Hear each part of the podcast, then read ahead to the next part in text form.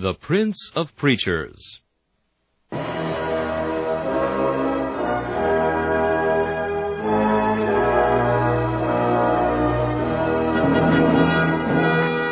Charles Haddon Spurgeon has been called England's greatest contribution to the spread of the gospel in the 19th century.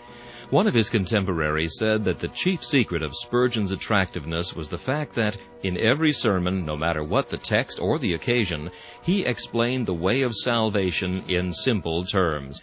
Spurgeon's messages remain one of the great treasure houses of Christian literature, still bringing the light of the gospel and the comfort of the scriptures to hungry souls long after the preacher has passed into glory. This is Charles Kelsch inviting you to listen to a message from the Prince of Preachers.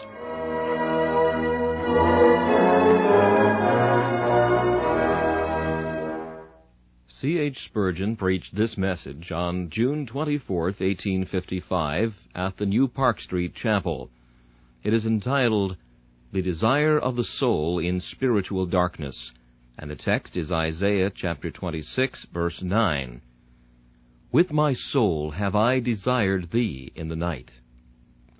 Night appears to be a time peculiarly favorable to devotion. Its solemn stillness helps to free the mind from that perpetual din which the cares of the world will bring around it. And the stars looking down from heaven upon us shine as if they would attract us up to God. I know not how you may be affected by the solemnities of midnight, but when I have sat alone musing on the great God and the mighty universe, I have felt that indeed I could worship Him for night seemed to spread abroad as a very temple of adoration, while the moon walked as high priest amid the stars, the worshippers, and I myself joined in that silent song which they sang unto God, Great art thou, O God, great in thy works. When I consider thy heavens, the work of thy fingers, the moon and the stars which thou hast ordained, what is man, that thou art mindful of him, and the Son of man, that thou visitest him? I find that this sense of the power of midnight not only acts upon religious men, but there is a certain poet whose character perhaps I could scarcely too much reprobate, a man very far from understanding true religion, one whom I may, I suppose, justly style an infidel, a libertine of the worst order. And yet he says concerning night in one of his poems, "'Tis midnight on the mountains brown, the cold round moon shines deeply down. Blue roll the waters, blue the sky Spreads like an ocean hung on high, Bespangled with those isles of light So wildly, spiritually bright. Who ever gazed upon them shining, And turned to earth without repining, Nor wished for wings to flee away And mix with their eternal ray? Even with the most irreligious person, a man farthest from spiritual thought, it seems that there is some power in the grandeur and stillness of night to draw him up to God. I trust many of us can say, like David, I have thought upon thee continually. I have mused upon thy name in the night watches, and with desire have I desired thee in the night. But I leave that thought altogether.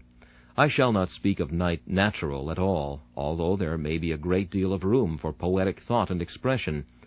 I shall address myself to two orders of persons, and shall endeavor to show what I conceive to be the meaning of the text. May God make it useful to you both. First, I shall speak to confirmed Christians, and from this text I shall bring one or two remarks to bear upon their case, if they are in darkness. Second, I shall speak to newly awakened souls, and try if I can find some of them who can say, With my soul have I desired thee in the night.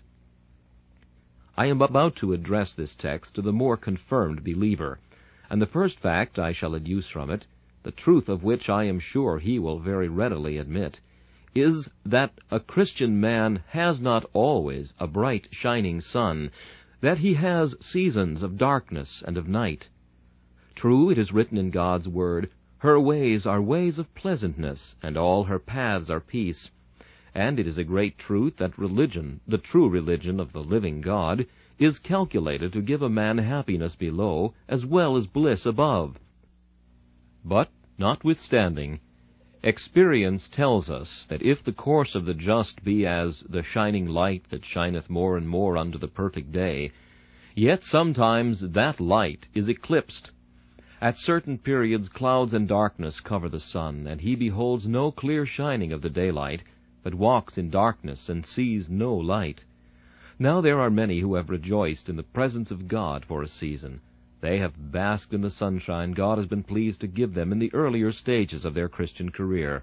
They have walked along the green pastures by the side of the still waters, and suddenly, in a month or two, they find that glorious sky is clouded. Instead of green pastures, they have to tread the sandy desert. In the place of still waters, they find streams brackish to their taste and bitter to their spirits, and they say, Surely if I were a child of God, this would not happen. Oh, say not so, thou who art walking in darkness. The best of God's saints have their nights. The dearest of his children have to walk through a weary wilderness. There is not a Christian who has enjoyed perpetual happiness. There is no believer who can always sing a song of joy. It is not every lark that can always carol. It is not every star that can always be seen and not every Christian is always happy. Perhaps the King of Saints gave you a season of great joy at first, because you were a raw recruit, and he would not put you into the roughest part of the battle when you had first enlisted. You were a tender plant, and he nursed you in the hothouse till you could stand severe weather. You were a young child, and therefore he wrapped you in furs and clothed you in the softest mantle. But now you have become strong, and the case is different. Capuan holidays do not suit Roman soldiers, and they would not agree with Christians. We need clouds and darkness to exercise our faith, to cut off self-dependence and make us put more faith in Christ and less in evidence, less in experience, less in frames and feelings.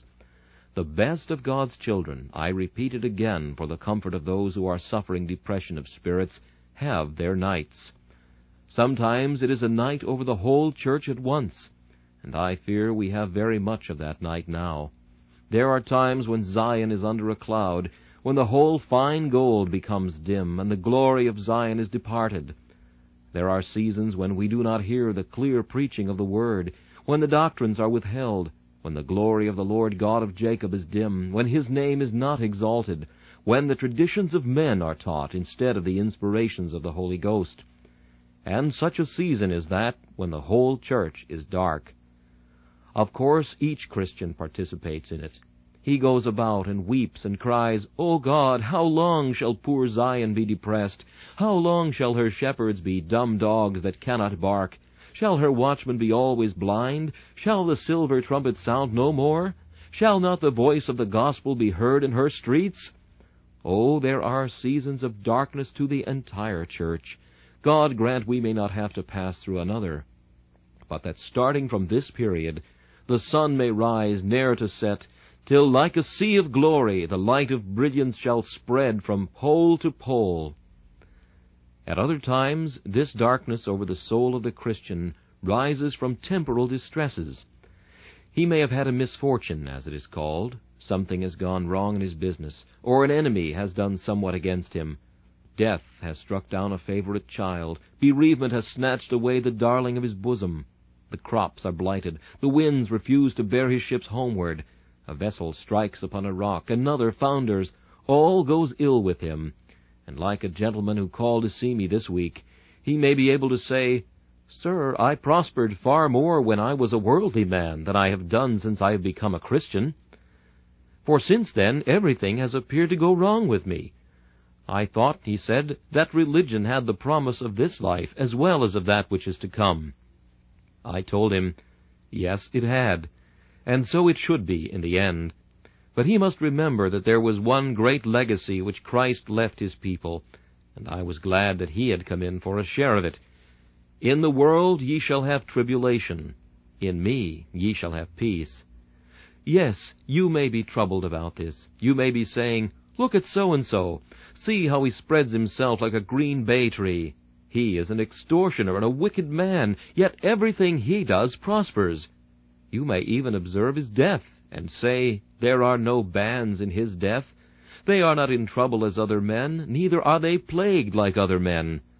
Ah, beloved, Ye are come into the sanctuary of God this morning, and now shall ye understand their end.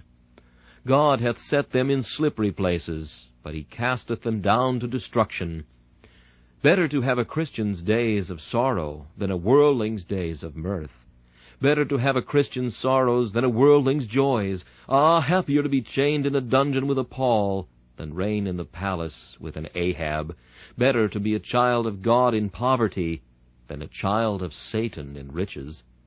Cheer up, then, thou downcast spirit, if this be thy trial. Remember that many saints have passed through the same, and the best and most eminent believers have had their nights. But oh, says another, you have not described my night, sir. I have not much amiss in business, and I would not care if I had. But I have a night in my spirit. Oh, sir, says one, I have not a single evidence of my Christianity now. I was a child of God, I know but something tells me that I am none of his now. There was a season when I flattered myself that I knew something about godliness and God, but now I doubt whether I have any part or lot in the matter. Satan suggests that I must dwell in endless flames. I see no hope for me. I am afraid I am an hypocrite. I think I have imposed on the church and upon myself also. I fear I am none of his. When I turn over God's scriptures, there is no promise. When I look within, corruption is black before me. Then, while others are commending me, I am accusing myself of all manner of sin and corruption. I could not have thought that I was half so bad. I am afraid there cannot have been a work of grace in my heart, or else I should not have so many corrupt imaginations, filthy desires, hard thoughts of God, so much pride, so much selfishness and self-will. I am afraid I am none of His. No, that is the very reason why you are one of His, that you are able to say that. For God's people pass through the night. They have their nights of sorrow. I love to hear a man talk like that. I would not have him do so always. He ought at times to enter into the liberty wherewith Christ hath made him free. But I know that frequently bondage will get hold of the Spirit. But you say, Surely no one ever suffers like that. I confess I do myself constantly, and very often there are times when I could not prove my election in Jesus Christ, nor my adoption, though I rejoice that for the most part I can cry, A debtor to mercy alone, of covenant mercy I sing. Yet at other seasons I am sure the meanest lamb in Jesus' fold I reckon ten thousand times more in advance than myself.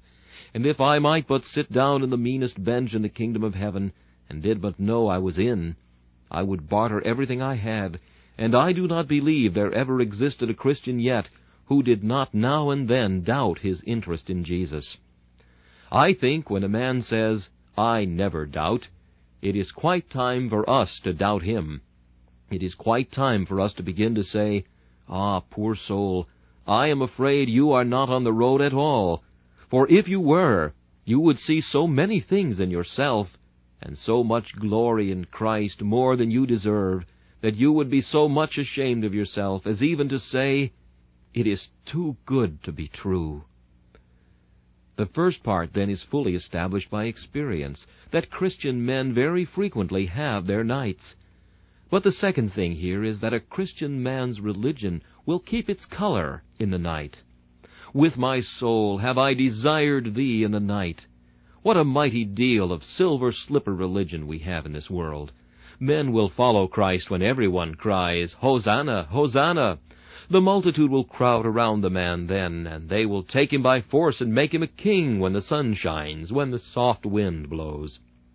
They are like the plants upon the rock, which sprang up and for a little while were green, but when the sun had risen with fervent heat, straightway withered away.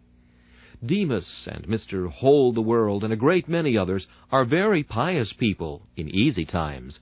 They will always go with Christ by daylight, and will keep company so long as fashion gives religion the doubtful benefit of its patronage. But they will not go with him in the night. There are some goods whose color you can only see by daylight, and there are many professors the color of whom you can only see by daylight. if they were in the night of trouble and persecution, you would find that there was very little in them. They are good by daylight, but they are bad by night. But, beloved, do you not know that the best test of a Christian is the night? The nightingale, if she would sing by day when every goose is cackling, would be reckoned no better a musician than the wren. A Christian, if he only remained steadfast by daylight when every coward is bold, what would he be? There would be no beauty in his courage, no glory in his bravery. But it is because he can sing at night, sing in trouble, sing when he is driven well nigh to despair. It is this which proves his sincerity. It has its glory in the night. The stars are not visible by daylight, but they become apparent when the sun is set. There is full many a Christian whose piety did not burn much when he was in prosperity, but it will be known in adversity. I have marked it in some of my brethren now present, when they were in deep trial not long ago. I had not heard them discourse much about Christ before, but when God's hand had robbed them of their comfort, I remember that I could discern their religion infinitely better than I could before. Nothing can bring our religion out better than that. Grind the diamond a little, and you shall see it glisten. Do but put a trouble on the Christian, and his endurance of it will prove him to be of the true seed of Israel. A third remark from this to the confirmed Christian is, all that the Christian wants in the night is his God. With desire have I desired thee in the night. By day there are many things that a Christian will desire besides his Lord. But in the night he wants nothing but his God. I cannot understand how it is, unless it is to be accounted for by the corruption of our spirit, that when everything goes well with us, we are setting our affection first on this object, and then on another, and then on another, and that desire which is as insatiable as death and as deep as hell never rests satisfied. We are always wanting something, always desiring a yet beyond. But if you place a Christian in trouble, you will find that he does not want gold then, that he does not want carnal honor. Then he wants his God.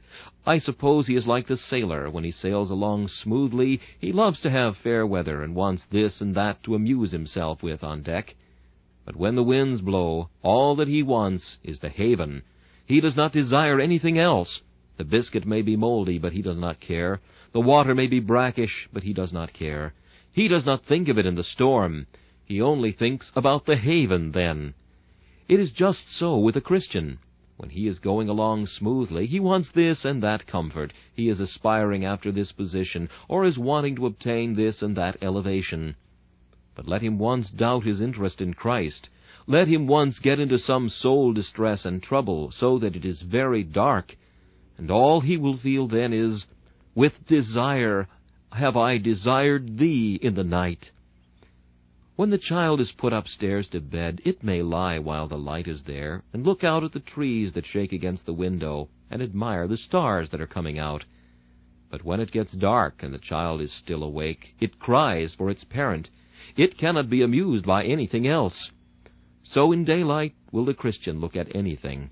He will cast his eyes round on this pleasure and on that. But when the darkness gathers, it is, My God, my God, why hast thou forsaken me? Oh, why art thou so far from me, and from the word of my roaring? Then it is, Give me Christ, or else I die. These can never satisfy.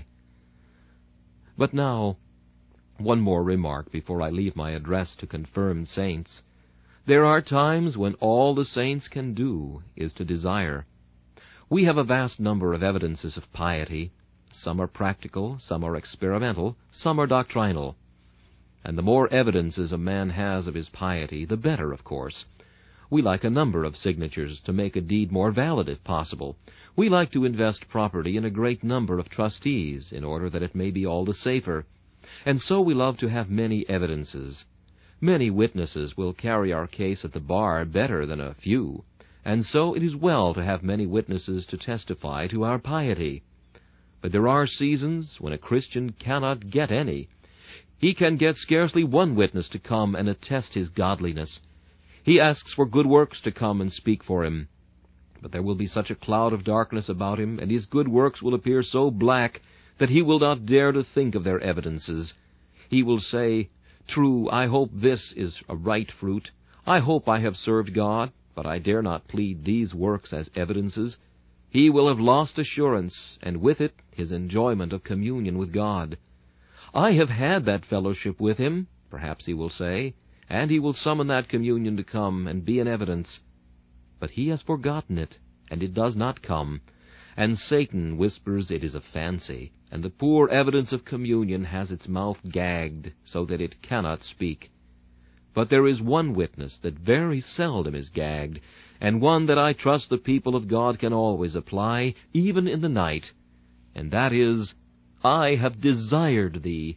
I have desired thee in the night.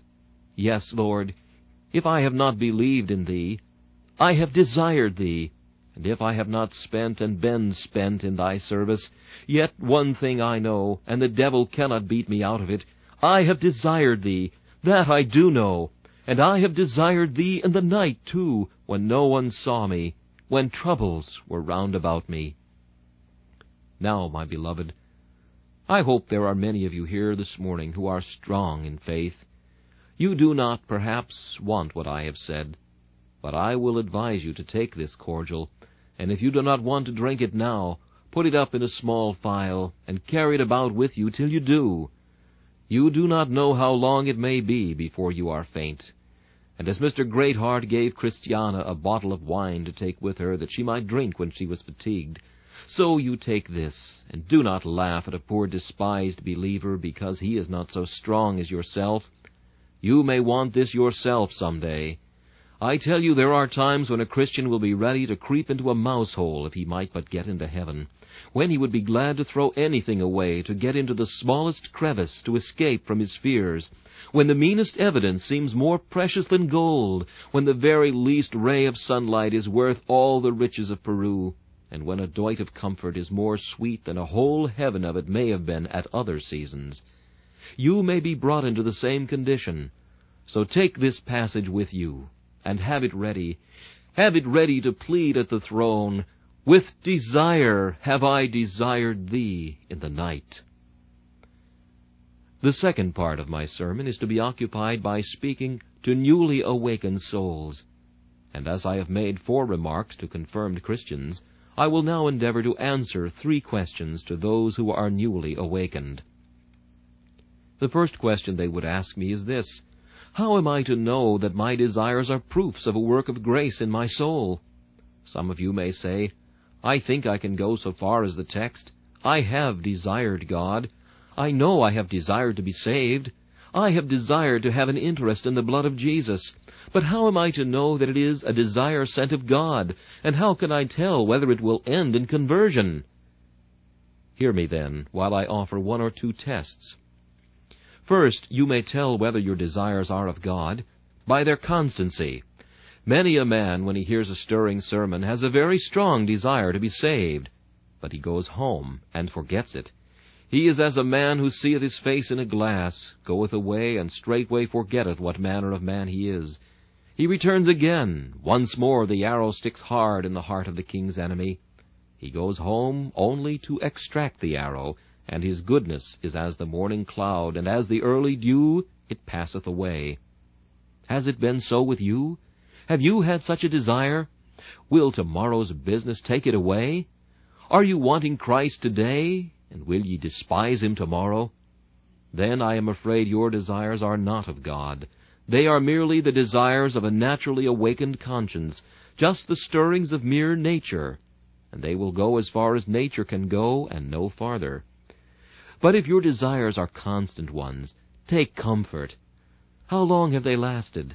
Have you been desiring Christ this last month, or these last three or four months?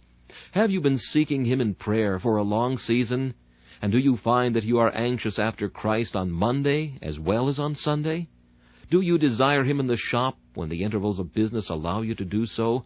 Do you seek him in the night, in the solemn loneliness, when no minister's voice breaks on your ear, when no truth is smiting your conscience?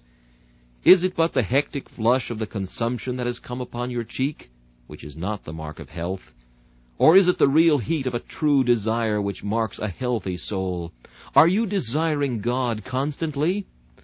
I admit there will be variations even to our more sincere desires, but a certain measure of constancy is essential to their real value as evidences of a divine work. Again, you may discern whether they are right or wrong by their efficacy. Some persons desire heaven very earnestly, but they do not desire to leave off drunkenness. They desire to be saved, but they do not desire salvation enough to shut their shops up on Sunday morning, or to bridle their tongues and leave off speaking ill of their neighbors.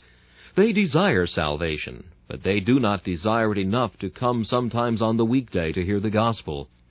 You may tell the truthfulness of your desires by their efficacy. If your desires lead you into real works meet for repentance, then they come from God. Wishes, you know, are naught unless they are carried out. Many, I say unto you, shall seek to enter in, but shall not be able. Strive to enter in at the strait gate. Seeking will not do, there must be striving. Our prophet here informs us that whilst he desired God in the night, that desire was very efficacious. For in the eighteenth verse he declares, In the way of thy judgments, O Lord, we have waited for thee. This desire made me wait for thy judgments. How many do I hear say, I am waiting for God. It is all I do. There I lie at the pool of Bethesda, and one of these days an angel will come and stir the pool. Stop! How do you know you are not deceiving yourself? There is a friend waiting for me to tea. I will step into the room. There is no kettle on the fire. There is not a bit for me to eat. Sir, we have been waiting for you. But there is nothing ready in the house. I do not believe them. They could not have been waiting for me, or else they would have been ready. And waiting for God always implies being ready. Says a man, I am waiting for God. But he is not ready for God at all. He still keeps on his drunkenness. The house is still unswept. He is as worldly as ever. He is waiting. Yes, but waiting implies being ready, and nobody is waiting that is not ready. You are not waiting for the coach until you have your coat and hat on, ready to start, and are looking out at the door for it. And you are not waiting for God until you are ready to go with God. No man ought to say, I am waiting for God. No, beloved, it is God who is waiting for us generally, rather than any of us waiting for Him. No sinner can be beforehand with Him. But the prophet waited in the way of God's judgment, that is, waited in the right place, waited in the house of God, waited under the sound of the gospel. And then this desire led him to seek. With my spirit within me will I seek thee. It led him to seek after God. Oh, the poor, pitiful desires of some of you are very little good. An old writer says, Hell is paved with good intentions. I was not aware that there was any pavement at all, because it has no bottom. But at the same time I believe that the sides of the pit are hung round with good intentions, and men will feel themselves pricked and goaded from side to side with good designs that they once formed, but never carried out, children that were strangled at the birth, desires that never were brought into living acts, desires that sprang up like the mushroom in the night, and like the fungus were swept away, like smoke from the chimney that stopped as soon as the fire had gone out. Oh, brethren, if these are your desires, they are not practical, they do not come of God. But if your desires have made you give up your drunkenness, have compelled you to renounce your theater going, have constrained you to seek God with full purpose of heart, have brought you to give up one lust after another, take comfort. You are in the right road, if your desires are practical desires. Again, you can tell these desires by their urgency. Ah, you want to be saved, some of you, but it must be this day next week. But when the Holy Ghost speaks, he says, Today, if ye will hear his voice, harden not your hearts. It must be now or never. Today give me grace. Today give me mercy. Today give me pardon. Some of you hope to be saved before you die, before the pit closes on you. You hope Jesus Christ will look down on you in some years to come. You have not set down how many years, I suppose but it is always in the distant hazy future. But the true desire is now. Does the poor man who stands upon the scaffold with a rope around his neck say, Pardon me in a year's time? No, he is afraid he shall the next minute be launched into eternity. He who feels his danger will cry now. He who wants Christ really will cry now. He who is spiritually awakened will cry out now or never. What sinner? Will it do to postpone salvation? Doth thine heart tell thee it will do by and by? What, when the fire is just coming through the boards of thy little chamber? What, when thy ship has struck upon the rock and is filling? Yes, she is filling, while the fire at the other end is rushing up, and fire and water together are seeking thy destruction. Wilt thou say, Tomorrow? Why, thou mayest be dead ere tomorrow's sun has risen. Tomorrow! Where is it? In the devil's calendar. It is not written in any book on earth. Tomorrow it is some fancied islet in the far-off sea that the mariner has never reached. Tomorrow. It is the fool's desire, which he shall never gain. Like the will-o'-the-wisp it dances before him, but only lands him in the marshes of distress. Tomorrow. There is no such thing. It is God's if there is such a day. Ours it cannot be. Tillotson well remarks, To be always intending to live a new life, but never to find time to set about it. This is as if a man should put off eating and drinking and sleeping from one day and night to another, till he is starved and destroyed. But you say, If I have desired God, why have I not obtained my desire before now? Why has not God granted my request? In the first place, you have hardly a right to ask the question, for God has a right to grant your petition or not, as He pleases. And far be it from man to say to God, What doest thou? He is a sovereign, and has power to do what he will.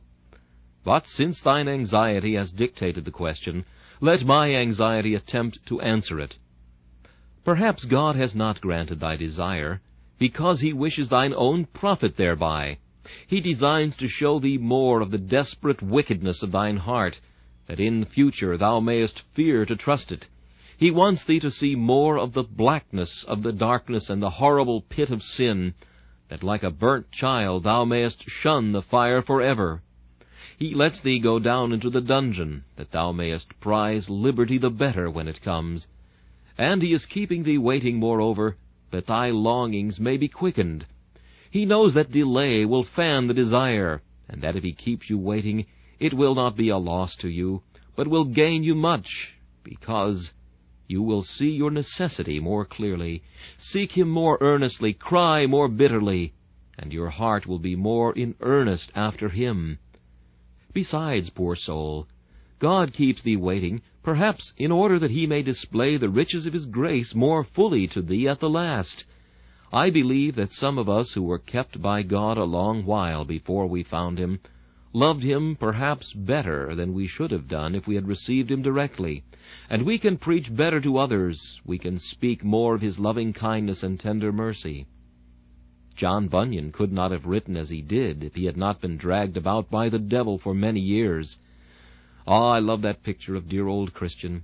I know when I first read that book and saw the old woodcut in it of Christian carrying the burden on his back, I felt so interested for the poor fellow that I thought I should jump with joy when after the poor creature had carried his burden so long, he at last got rid of it. Ah, beloved, and may God make you and me carry the burden for a long time till He takes it off, that we may leap all the higher with joy when we do get deliverance. For depend upon it, there is no penitent who loves mercy so well as he who has been tarrying for it for a season. Perhaps that is the reason why God keeps you waiting. One more thought here. Perhaps it has come already. I think some of you are pardoned, and you do not know it. I think some of you are forgiven, though you are expecting something wonderful as a sign which you will never receive persons have got the strangest notions in the world about conversion. I have heard persons tell the queerest tales you could imagine about how they were converted, though of course I did not believe them. And I fancy some of you think you will have a kind of electric shock, that a sort of galvanism or something or other will pass through you, such as you have never had before. Do not be expecting any miracles now. If you will not think you are pardoned till you get a vision, you will have to wait many a year. Some people fancy they are not pardoned because they have never heard a voice in their ears. I should be very sorry to have my salvation dependent on a text of Scripture applied to my heart. I should be afraid that the devil had applied it, or that it was the wind whistling behind me. I want something more sure than that. But perhaps you are forgiven, and you do not know it yet. God has spoken the tidings of mercy to your spirit, and you have not yet heard it, because you are saying, It cannot be that. If you could but sit down and think of this, this is a faithful saying and worthy of all acceptation that Jesus came into the world to save sinners, of whom I am chief. Methinks you would find that, after all, you are not excluded. There is no great need for any of these miraculous things that you are reckoning upon. God may have given them to some of his people, but he has never promised them. Perhaps then the question may be answered by saying, The pardon is there, but you do not know it. Oh, may God speak loudly in your soul, that you may really and certainly know that He has forgiven you. But there is one more serious inquiry, and it is this. Will God grant my desire at last? Yes, poor soul, verily he will. It is quite impossible that you should have desired God and should be lost, if you have desired him with the desire I have described. For I will suppose that you should go down into the chambers of the lost with the desire still in your spirit. When you entered within the gates, you would have to say, I desired mercy of God, and he would not give it me. I sought grace at the hands of Jesus, and he would not give it. Ah, you would know what would be said at once. Satan would be so pleased. Oh, he would say, here is a sinner that perished praying. God has not kept his promise. He said, Whosoever calls on the name of the Lord shall be saved, and here is one that did it, and he is lost. Ah, how they would howl for joy in hell! They would sing a blasphemous song against the Almighty God, that one poor desiring soul should be there. I tell you one thing. I have heard many wicked things in my life. I have heard many men swear and blaspheme God till I've trembled. But there is one thing I never did hear a man say yet, and I think God would scarcely permit any man to perpetrate such a lie. I have never heard even a drunken man say, I sincerely sought God with full purpose of heart, and yet he has not heard me, and will not answer me, but has cast me away. I scarcely think it possible, although I know that men can be infinitely wicked, that any man could utter such an abominable falsehood as that. At any rate, I can say I never heard it, and I believe there are some of you who, who can say, I have been young and now am old, yet have I never seen one penitent sinner who could say in despair, I am not saved. I have sought God, and he will not hear me. He has cast me away from his face, and will not give me mercy. And I think as long as you live, you will not meet a case. Then why should you be the first? Why, poor penitent, shouldst thou be the first? Dost thou think thou art a chosen mark for all the arrows of the Almighty? Hath he set thee for a butt against which he will direct all the thunderbolts of his vengeance? Art thou to be the first instance in which mercy fails? Art thou to be the one who shall the first outdo the infinity of love? Oh, say not so. Despair is mad. But for one instant gather up thy reason, thou despairing one. Would God wish to see thee damned? Hath he not said, As I live, saith the Lord, I have no pleasure in the death of him that dieth, but would rather that he should turn to me and live? Do you think it would be a pleasure to the Almighty to have your blood? Oh, far be it from you to conceive it. Do you not think that he loves to pardon? Hath he not said himself, He delighteth in mercy? And is it not written, As the heavens are higher than the earth, so are my ways higher than your ways, and my thoughts than your thoughts? What advantage would it be to God to destroy your souls? Would it not be more to his honor to save you?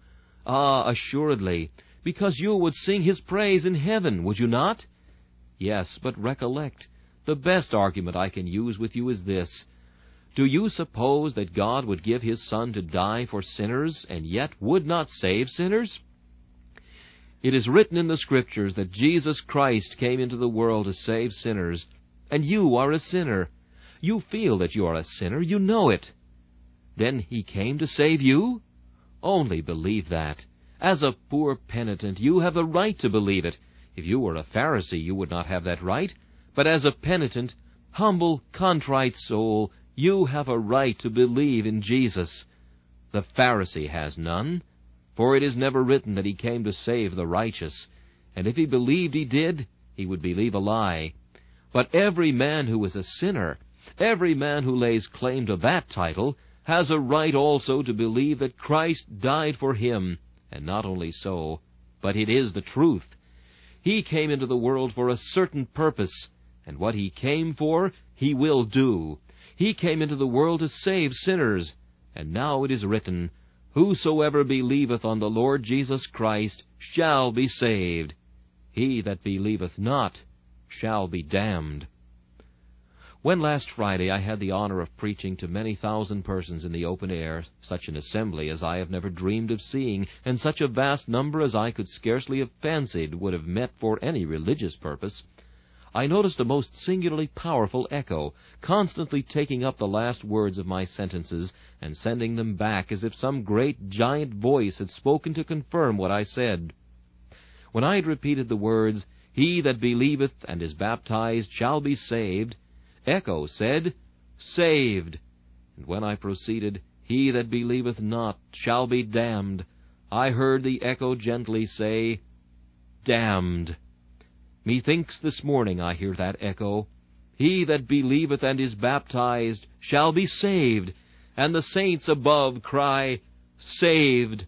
Hark, how they sing before the throne. Hark how your glorified parents and your immortalized relatives cry, saved.